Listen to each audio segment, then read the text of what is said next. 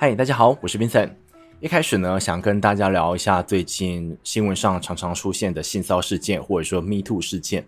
我今天不想谈到底这些事情谁对谁错，是否有政治利益，我都不想谈。我今天想谈的是性骚事件对于这个社会的影响。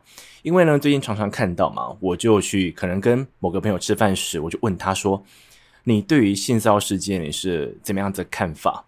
我最常一刚开始啊，最常从这些女生友人的口中听到的是，他们可能在大学玩社团的时候，被某个男生吃豆腐，或者说说一些非常不好听的话。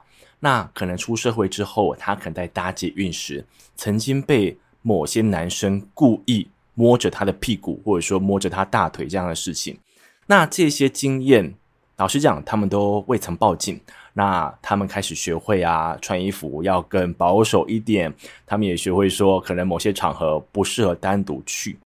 后来呢，我问到一个朋友，他的工作比较特殊，他必须在企业当中的某些场合去主持。那我跟这个朋友聊天的时候，他告诉我说，其实他看过、遇过太多人。可能会讲话带有黄腔，甚至会那种想要约炮的感觉。那除了这些语言上的骚扰之外，他们的手也不太干净。而这些经历让我这个朋友慢慢的，你可以说习惯吗？就是今天这件事情，如果不会对我造成太严重的伤害，他会觉得。我可以忍过去就忍过去，除非那些伤害是会就是会卡在他身上的。可能你今天真的对我实施了性侵害，或者说你今天对我拍了一些不雅照片，这些事情他不能够接受。那当他告诉我这件事情之后，他又补上一件事，就是他身边有一个女生朋友曾经在公司当中被偷拍，被偷拍之后，这张照片被上传到一个公开的网站上。那这个被偷拍的人就非常生气啊，想要想办法的去将照片给撤下来，甚至想要去告发这个人。后来呢，这个人跑去跟公司的上层反映这件事情，公司的上层告诉他说：“啊，今天有人肯偷拍你，代表你身材还不错，代表你长得还不错啊，为什么要这样想呢？”哇，这件事情真的是让我不敢置信。首先，我觉得如果一个人今天被性骚扰时，他看到上司是这样子面对，甚至我们这个社会是如此的漠视的时候，那对一个女生今天在职涯上的发展，不是一个很大的阻碍吗？我知道哦，以后遇到这个人的时候，我都要闪避他们，或者说我知道我的上司是这样子看待我的，那我能够将百分之百的能力发挥在我的职位上吗？我想肯定是不可以的，这是我觉得一个很大的损害，因为这个社会要进步，我认为。更多的人善用自己更多的能力，对于这个社会的进展是会更好的。然后再来，性骚事件对于一个人埋下的心理阴影，我相信应该不是一时半会能够解决的。因为今天一个人对你产生误会，今天一个人可能对你出言不逊，我们可能都要记恨一个月、两个月、一年、两年。何况今天一个人对你进行性骚扰、进行偷拍这些事情，我觉得会让你。哦，我们讲严重一点，可能是 PTSD 这样子的创伤症候群，或者说你可能以后遇到类似这样子的人，你都不敢去靠近他们。我觉得对于当事人来讲是非常不公平的。而加上，如果这件事情它不能够被公开检视，它不能够用一个有前后文的方式来陈述这件事情的话，很有可能受害者跟被害者能够获得的关注度是不公平的。因为我这样讲非常的模糊，但好比今天一个男生对一个女生开了黄腔，他对她实施肢体上的性骚扰，这件事情讲出来之后，可能大家会认为说，哎，很多人就这样讲，哦，可能是女生自己穿衣服不检点。可是你有没有想过，到底一个女生穿衣服不检点，跟一个男生是否对他进行性骚扰是是两码子事情呢？你我今天很少听到一个男生穿得太暴露，然后一个女生对他行使性骚扰，我觉得很少听到。那为什么反过来之后就开始有人去责怪这个受害者？好啦，那关于最近的性骚事件，我就讲到这边。开始呢，我来聊到这本书。今天聊到这本书是关于脏话的。那我就在想要怎么分享这本书的时候，不，我的脑袋当中忽然浮现了一个故事。这个这个故事来自我一个好朋友，这个好朋友她已经是一个二宝妈了。她的丈夫从他们交往、结婚、生孩子到现在，她从没在她丈夫口中听到一句脏话，因为她的夫家从小到大都教育孩子，讲脏话是一件很不文雅的事情哦。我觉得这没问题。可是我这个朋友，这个女生朋友。她是一个会说脏话的人，而且不是很少，所以呢，就遇到这种场合，我们可能一起吃饭，她带着她老公一起去。那在吃饭时，我的朋友可能在陈述某一件她最近发生的事，当中就会夹杂几句非常精彩的脏话嘛。那她她讲脏话的时候，她的丈夫就会把眼神飘向她，看着她，但不会阻止。这是我觉得她丈夫一件我非常欣赏的特质，就是即便我今天家庭的教育告诉我说讲脏话是不好的，但我的老婆今天会讲，而且不是那种真正会指着别人鼻子骂的那种讲，我觉得这都可以发生，就是她不会认为我的价值观就等于你的价值观，哦，就是我一个我非常非常喜欢、非常非常欣赏的特质，所以呢，这样子的故事可以让我想到啦，其实很多人认为说讲脏话。是登不了大雅之堂的，是一件不能够被推崇的事。可是我今天分享的这本书，它就是要来告诉我们，其实讲脏话这件事情是根深蒂固的，而且它带有某些的好处。今天分享这本书呢，我看的是简体中文版，它叫做《我们为什么会说脏话》。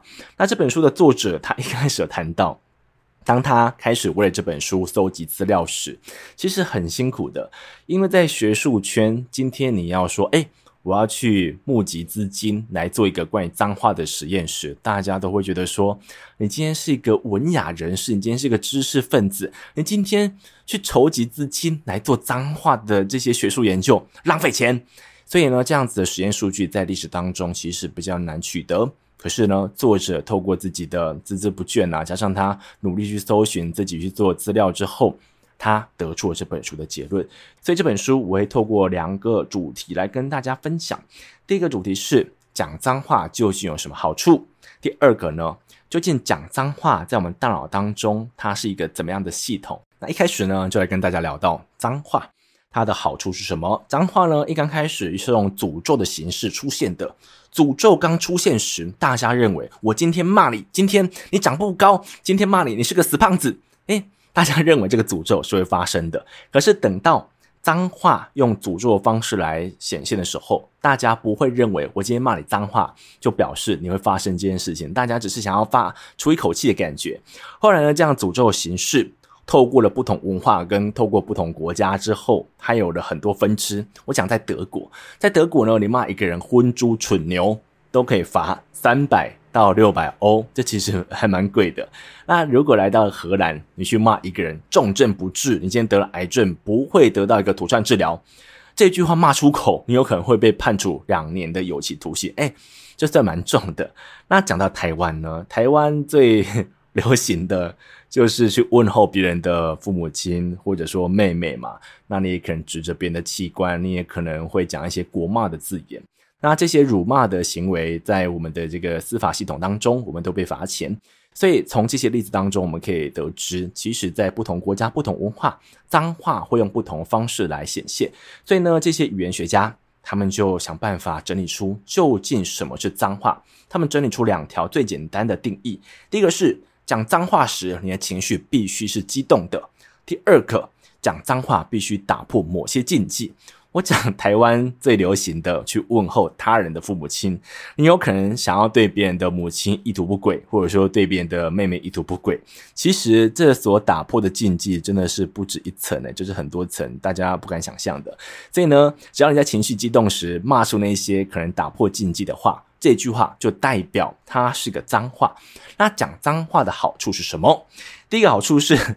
讲脏话，我怎么觉得有点好笑？讲脏话可以增加沟通效率，因为今天你心情很糟糕，你的报告做不完，然后有一个同事跑过来说：“诶，我们中午要吃什么啊？”这时候你觉得说怎么这么不长眼，对不对？你的心情可能会非常的五味杂陈。你要慢慢的听他讲完吗？还是说你今天要很委婉的，就是跟他讲说，你可不可以就是晚点再来吵我？我认为效率都非常差，所以最好的方式就是说。我很忙，请滚。诶，不觉得这个句话很简单而且很实用吗？就是听的人马上知道说，哦，现在你不想要有人吵你，所以我现在可以先滚边去，我晚点再找你。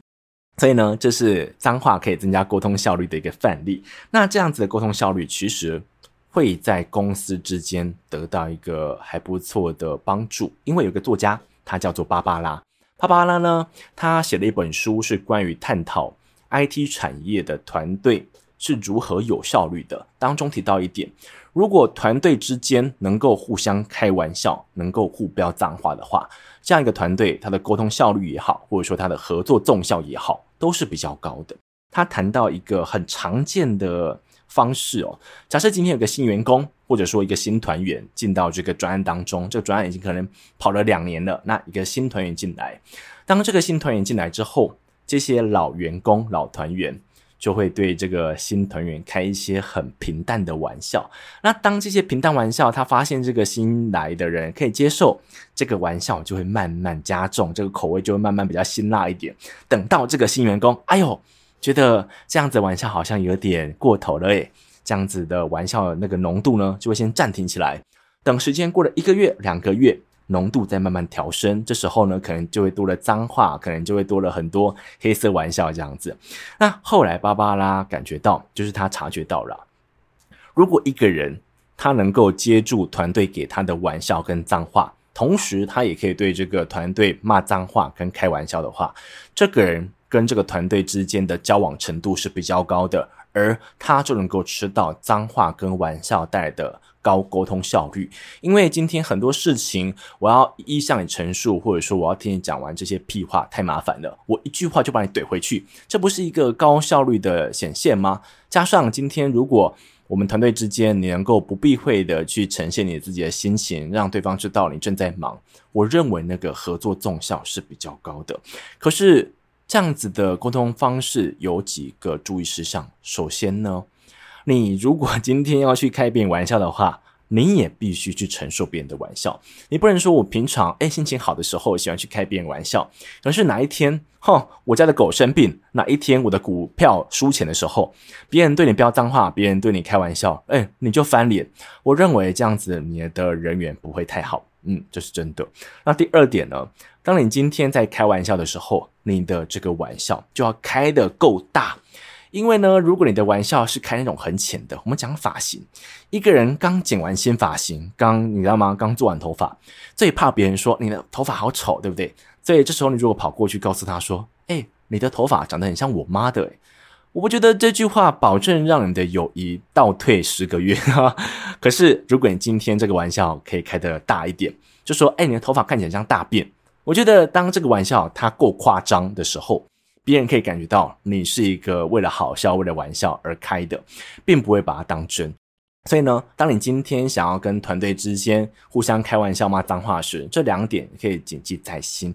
那讲到另外一个讲脏话可以得到的好处，就是我们可以释放情绪，接着呢，我们就可以降低后续所发生的暴力事件。我先讲一下。当我们今天在骂脏话时，我们的心率是会上升的。这个反应其实跟我们今天真的去打人时所产生的反应是一样的。那第二个呢，我讲一个，它叫做冰桶实验。他是一个老教授，他去教他的学生呢、啊，把他的手伸进去放满冰块的水桶里面，看他可以撑多久。那当他放的时候，一次可以骂脏话，那另外一次他只能够讲一些很中性的词。那我讲一下为什么他要讲一些很中性的词。因为如果今天他放两次，显现他可以忍受的时间不一样时，如果一次可以骂脏话，那另外一次他张口不提半个字，那到最后这些差别，我要定义为他是因为骂脏话所以造成差异，还是说他因为可以讲话造成差异呢？所以这个教授设计他让两次都可以讲话，但是一次可以骂脏话，那另外一次他只能够讲一些很中性的。结果这个实验后来结果是。当学生们今天边骂脏话边忍受冰块的低温时，他能够忍受时间比另外一次多出三分之一，这是一个显著的差异。那这个实验我们把它记在心当中。我们讲到第三点，第三点就是说，其实今天我们在心理上所承受的创伤，跟我们今天生理上被划伤。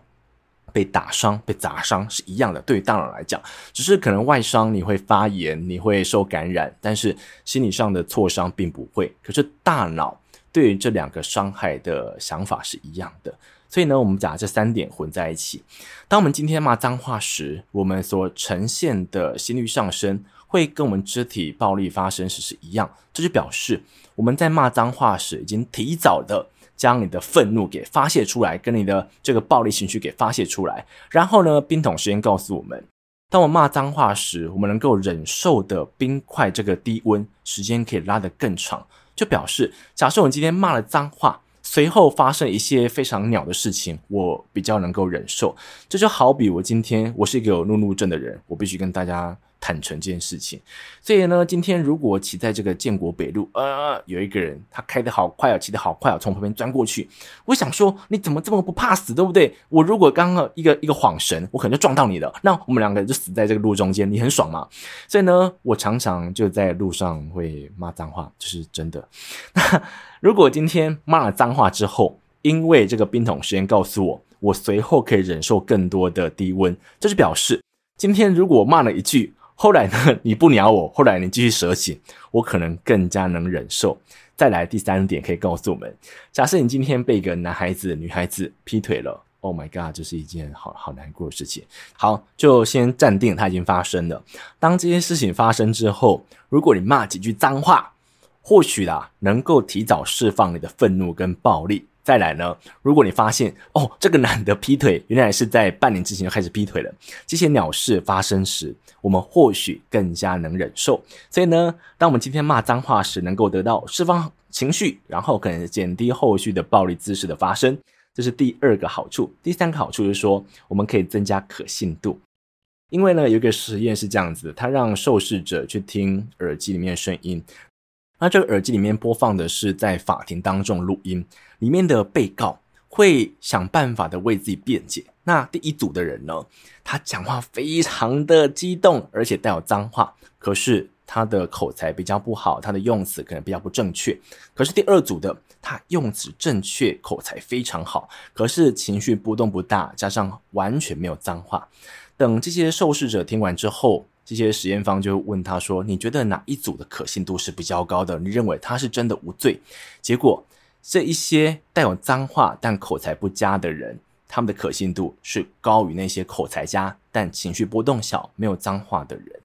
这样子的实验结果，其实就让我延伸到平常看一些报道时，如果这个讲话的人，他看起来就是在背稿，他毫无感情可言，他用字很正确，明显他是准备过的。我会认为说他好像比较容易说谎。那这件事情其实用大脑的角度来解释也是可以通的，因为我们的左脑它负责语言，我们的右脑它负责情绪。而当一个人今天情绪激动骂脏话的时候，表示他的右脑是用的比较多的，所以这时候他并没有组织语言的能力太多。那你今天要说谎，必须要组织出非常精细的语言，这时候情绪激动的人是比较难做到的。可是相反的，今天一个用词正确、明显背过稿的人，他的左脑运用的非常多，他的右脑用很少，这时候他要说谎的几率是比较高的。那这样子的实验其实也发生在 Facebook 上的贴文，因为有一群人他去搜集了脸书上的七万多则的贴文，然后将这些贴文随机的。放给受试者看，让他们去选择到底哪一则贴文，他们认为可信度是比较高的。结果那些带有脏字的贴文，大家普遍认为它的可信度比较高。所以以上这些关于三个优点：第一个，增加沟通效率；第二个，释放情绪，减少暴力；第三个，增加可信度，就是我们今天在骂脏话的时候可以得到的好处。可是呢，我也并不想要提倡大家，哎。讲脏话的好处很多诶，要不要就时不时想讲就讲呢？在书中有提到一个数据，假设一个人平常就把脏话挂在嘴边，那这些好处他完全得不到，因为呢，你会认为说，哦，他今天可能在为自己辩护，或者说他今天在讲一件事情时，他有讲脏话，那他平常就是一个会讲脏话的人，所以呢，这个增加可信度的优点。他就拿不到，因为大家会认为那只是平常时候的他。可是如果你今天平时很少讲，只有在一些情绪激动处时你才爆出来，这时候呢，这个增加可信度的优点它就会显现的。所以呢，讲脏话这件事情，当然还是要耗时机的。那平常你能够忍的话啊，就尽量忍吧。这是第一个重点，想跟大家聊到的。第二个呢，来讲一下讲脏话这个系统，它在大脑当中的定位是什么？我必须分享一个真实的故事。这个故事发生在一八四八年九月的一个傍晚，一个铁路工人，他叫做盖奇。盖奇呢，他过去他的工头对他印象，他是一个勤奋的人，他做事有条有理这样子。那在那一天。他打算用炸药的方式炸出一个深坑，这样子他在凿铁路的时候其实会很方便。他们过去都是透过这个方式在凿铁路的。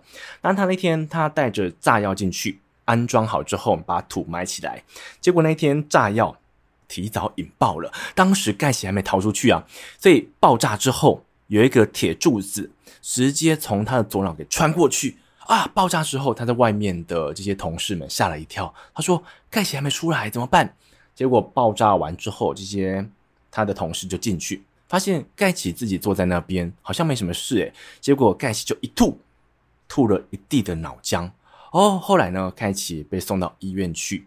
这些医生对于盖奇非常非常的好奇，因为在那个时候，十九世纪嘛，没有像是核磁共振这样子的设备能够去看到一个人的大脑是如何运作的。那现在有一个人，他的大脑出现一个洞，而且他并没有挂掉。那这个人就是一个活教材，很多医生去观察到底盖奇出现哪些奇怪的反应啊，或者说他有什么改变，结果他们观察到改变是这样子，就是盖奇他说话反应变慢了，他的肢体动作也变慢，可是整体来讲，他整个人还是能够自理生活的，所以大概他就留在医院当中几个月，被这些医生给玩腻之后，盖奇就回到他的工作岗位，继续去做这个铁路工人。可是呢，等到他回来工作之后，我必须说，在那时候的这个劳资的法律并不完善，因为呢，这些他的同事跟上司受不了他。他说：“你过去很勤奋的，那你现在怎么会变得那么暴躁，而且难以沟通？加上你时不时就要骂脏话。”于是呢，他待了几个月之后，他就被公司给辞退了。哦，有点可怜。那盖奇被辞退之后，他回到老家开始种田，种了十二年，他就挂了。那盖奇的事情可以告诉我们什么事呢？我们刚才有谈到，我们的左脑负责语言，右脑负责情绪。那盖奇的左脑被穿出个洞，他的语言能力受损嘛，所以他讲话反应变慢。可是为什么他的讲话反应变慢？可是脏话功能好像没有差异，他不断飙脏话。